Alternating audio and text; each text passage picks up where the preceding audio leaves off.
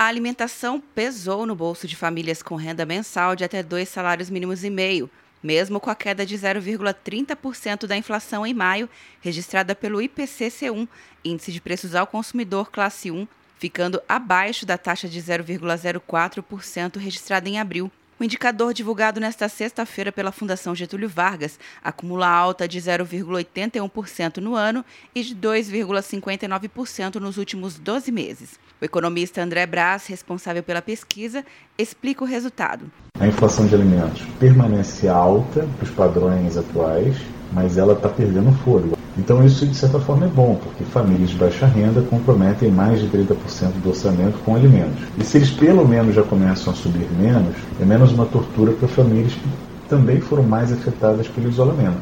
André Braz destaca que a queda do IPCC1 reflete a desaceleração da atividade econômica no país por causa do isolamento social e das restrições de funcionamento do comércio e serviços provocados pela pandemia do novo coronavírus ele avalia que o desafio das famílias de baixa renda será o desemprego. Então a inflação para esse ano não vai ser o desafio. Né? O, o desafio para as famílias de baixa renda em 2020 vai ser o desemprego resultante desse período pós-isolamento social. Nesta apuração, sete das oito classes de despesa, componentes do índice, registraram queda em suas taxas de variação.